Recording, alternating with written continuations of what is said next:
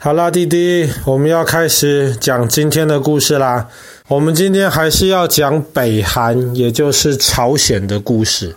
但在讲这个之前，爸爸不知道弟弟还记不记得，爸爸在讲到这个 UAE，就是阿拉伯联合大公国或者阿联酋的时候，讲过一个帆船饭店。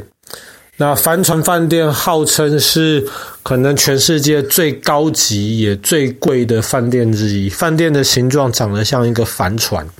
那么今天我们要讲的是另一个饭店，那么这个饭店在这个朝鲜的首都平壤，它叫做柳金饭店。为什么叫柳金饭店呢？那么柳是柳树的柳。京是京城，京城就是首都的意思。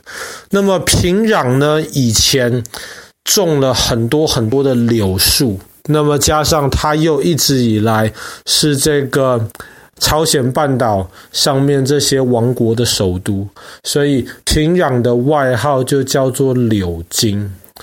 那么为什么会盖这个柳京饭店呢？其实大概三十几、四十年前的时候。那个时候已经分成了北韩跟南韩了嘛。当时南韩有一群工程师，有一个建筑公司，他在新加坡建造了一个非常非常高的一个高级旅馆。然后那个时候呢，北韩的领导人就觉得很不是滋味，因为南韩、北韩其实一直有那种彼此竞争的心态。他们就想说，你们南韩的工程师建造出了一个这么高的一个高级旅馆，那么我们北韩也做得到。建造一个旅馆有什么了不起的呢？为了证明北韩的工程师跟南韩的工程师一样厉害，甚至比他们厉害，所以当时北韩的工程师就设计出来柳京饭店，他们就要把这个饭店在平壤建起来。当时如果建起来的话呢，它会是当时全世界最高的几栋大楼之一，它也会是全世界最高的饭店。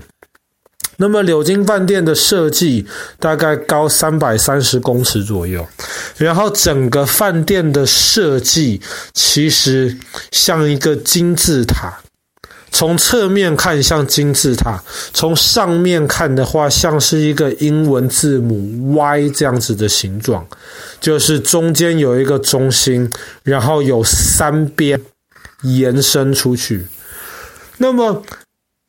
这柳京饭店的形状像一个金字塔，又像是一个山，其实是一个很有象征意义的一个设计。为什么呢？因为我们昨天讲到这个朝鲜永远的国家主席就是这个金正日。那么金正日呢？哎，金正日是他的儿子吧？金日成，对，这个永远的国家主席是金日成。那么金日成呢，当时他就是在这个北韩跟这跟这个中国的交界有一座山，中国人叫做长白山，那么朝鲜人叫做白头山，他是在白头山附近出生的，所以白头山就等于是整个朝鲜。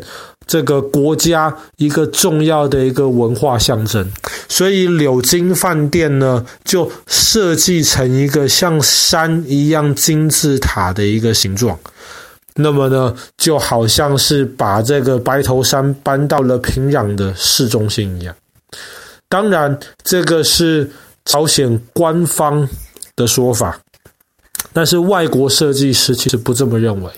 外国设计师认为呢，当时在盖这个、在设计这个柳京饭店的时候，其实朝鲜已经很穷了，很穷，没有钱，然后他们也没有什么特别好的这些技术。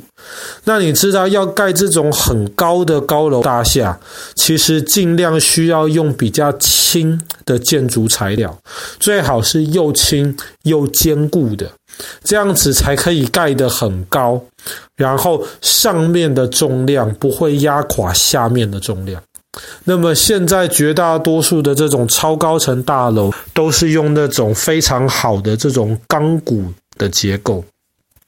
但是朝鲜当时盖柳津饭店的时候，没有办法拥有这样子的建筑材料，所以整个柳津饭店基本上是用水泥，也就是用混凝土堆起来的。那么水泥其实很重，而且强度其实没有钢这个建筑材料那么强，所以呢，柳津饭店就非得设计成下面非常大，上面这个圆锥的地方才可以又小又细，所以不是。单纯只是因为这个白头山的缘故，还有这个朝鲜当时建筑的这个状况受到的限制，而得做出这样子的设计。那么本来呢，柳津饭店应该要在三十年之前就要开幕的，可是呢，柳津饭店一直今天都还没有开幕。怎么会这样子呢？当时在盖完这个柳津饭店这一个这么大的混凝土结构之后，甚至还没有完全盖完，因为在当时盖到一半，那个柳津饭店的这个顶，这个金字塔的这个塔顶，还有一个吊车放在上面，还没有取下来。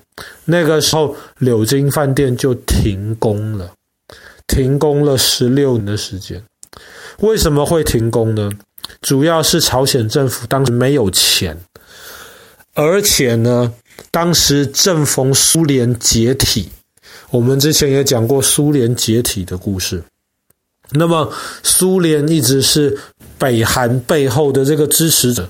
苏联自己都解体了，他没有钱，没有食物支援北韩。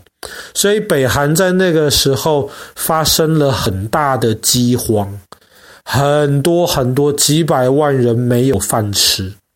这场饥荒夺去了非常多人的性命。那么当然，因为有这场饥荒，所以更没有资源继续柳津饭店了。所以柳津饭店就停工了，停工了十六年，整个。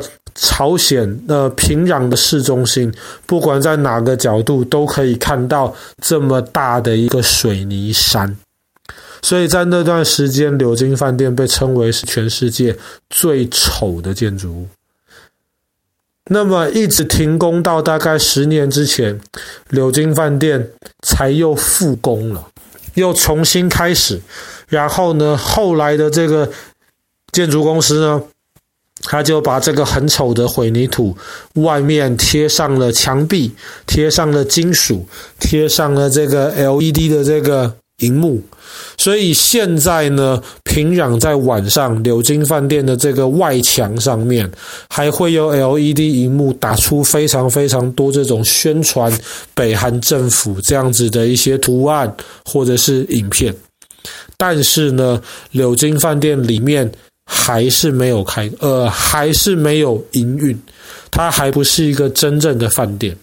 那么最主要的原因，爸爸想，很可能是因为根本没有人多到可以去住满这个饭店。为什么这么说？因为朝鲜基本上是全世界最封闭也最难拜访的国家之一，你不可以自己申请签证、买张机票就到朝鲜去参观，你要在之前提出申请，然后如果你跟了这个旅行社拿到申请了，可以去朝鲜参观了，除非你在你旅馆的房间里面。不然，不管你到外面任何地方，只要你离开你旅馆的房间，就会有当地的导游来跟着你。那么，当地的导游呢，你也可以把它想象是朝鲜政府派来的间谍，因为他就是要监视着你一举一动。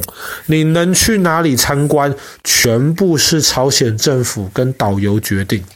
你可以在哪里拍照片，哪里不可以拍照片，全部是导游决定。你如果不听导游的话，随便乱拍照片的话呢，导游会要求你把你拍的照片全部杀掉。那么，如果他认为你拍的照片没有表现出朝鲜进步的一面，而表现出朝鲜落后的一面，他会要求把你的照片全部删掉。而且呢，你如果到北韩参观的话，不但那整个行程都是由导游、由官方来决定，甚至呢，当你去。拜访一些地方，比方说我们昨天说到的这个主题思想塔也好，或者是锦绣山太阳宫也好，你如果露出一种那一种优越感，或者是不屑，或者是瞧不起当地的这个领导人的话，你很有可能会被抓起来。当时就有一个美国大学生去平壤旅游，然后被抓起来。抓起来之后呢，花了很长时间才被放出来。但是放出来之后没有多久，他就离开世界了。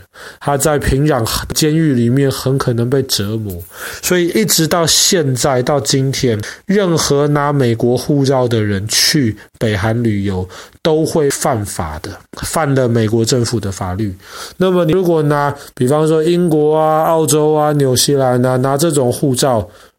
政府都会警告你，千万不要到北韩去，因为北韩是一个危险的地方。那么，全世界每年去北韩旅游的人数大概五千个人左右而已。